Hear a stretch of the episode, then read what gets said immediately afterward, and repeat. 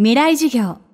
この番組は、オーケストレーティング・ア・ブライター・ワールド NEC がお送りします。未来授業木曜日 Chapter 4未来授業。月曜から木曜のこの時間、ラジオを教壇にして開かれる未来のための公開授業です。今週は、東京大学医科学研究所教授、東堂智樹さんの授業をお送りしています。テーマは、ウイルスに託すがん治療最前線。脳神経外科の専門医として東堂さんが向き合ってきたのは脳にできるがん悪性脳腫瘍でした悪性脳腫瘍においては手術や抗がん剤放射線といったこれまでの治療では限界があり100%助からないとされてきました。第4の治療法とされるウイルス療法はそこに一筋の巧妙を見出すものになっています。4時間目の今日はがんのウイルス療法実用化への道。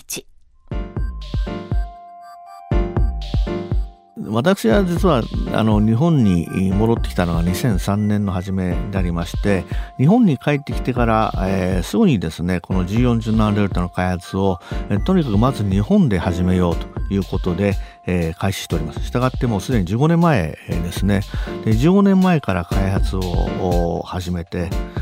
G47 デルタの臨床試験は、えー、と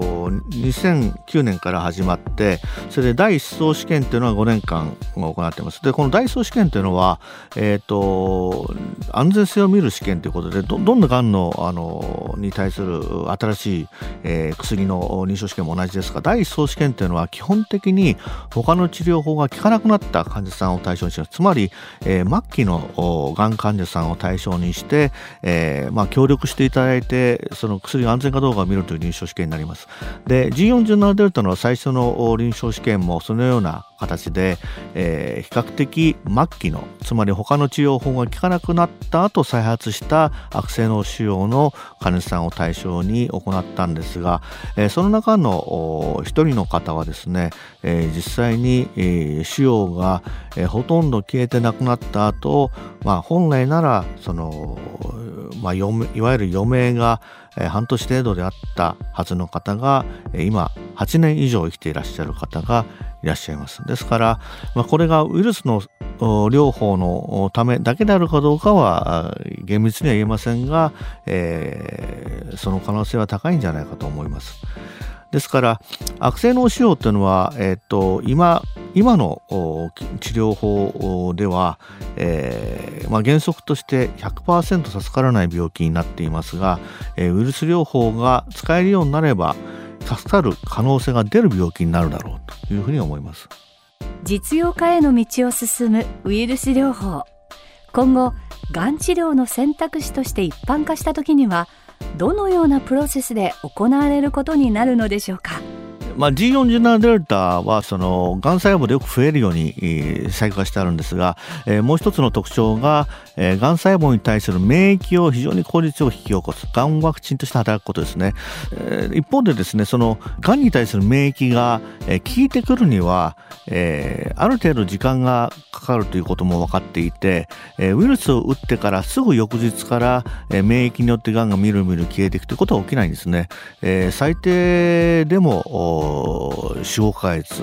えー一般的には半年以上経ってから、えー、がんのワクチン作用、えー、がんに対する免疫作用というのが働くので、えー G47 デルタは原則としてはですねなるべく早い段階で使う方が効果が高いわけですね。ですから将来ウイルス療法が普及した暁にはですねおそらく私の想像では、えー政権でもってがんが、えー確定したもうその日にまず、えー外来でウイルスを打って帰るというような時代になるんじゃないかと思います真っ先に行う治療法ですね。で、今、えっ、ー、と、我々の研究でも、えー、癌が切除できる場合においても、えー、癌を切除する前にウイルス療法を行ってから切除した方が再発が少ないということが分かっていますので、えー、真っ先に行う治療になることは間違いないだろうと思います。一方で、えー、癌細胞にウイルスを打つと、とにかく免疫が癌細胞を認識するようになるわけです。今までは、えー、癌がそもそもできるのは、免疫が癌細胞を認識してくれない自分の細胞なので、なかなかがん細胞っていうのは免疫認識されないんですけども、えー、ウイルスを打った途端に免疫にがん細胞が見えるようになる。ですから、えーと、将来はですねその、えーと、早い段階でウイルス療法を行う一方で進行した患者さんに対しても、えー、ウイルス療法をさまざまな方法でそのその免疫を使った方法に切り替えるといいますかねその、えー、ことになると思います。また、あのー、さらには先ほど言いましたけれどもそのがんウイルスそのものが、えーと、その免疫チックポイント阻害抗体と組み合わせるまでもなくウイルスそのものにそのような機能を持たせることも、えー、おそらく将来可能になるかなと思います。今週の講師は東京大学医科学研究所教授東堂智樹さんでした。未来授業来週は日本初のフードバンクセカンドハーベストジャパン CEO チャールズ・ E・ マクジルトンさんの授業をお届けします未来授業この番組はオーケストレーティング・ア・ブライター・ワールド NEC がお送りしました。